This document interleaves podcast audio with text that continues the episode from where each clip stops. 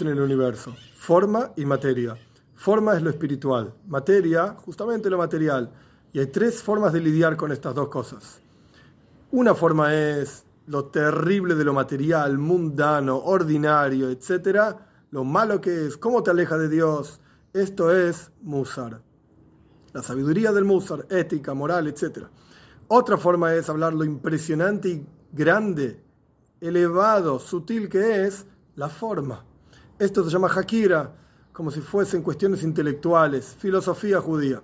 Y la tercera forma es cuando se combinan forma y materia.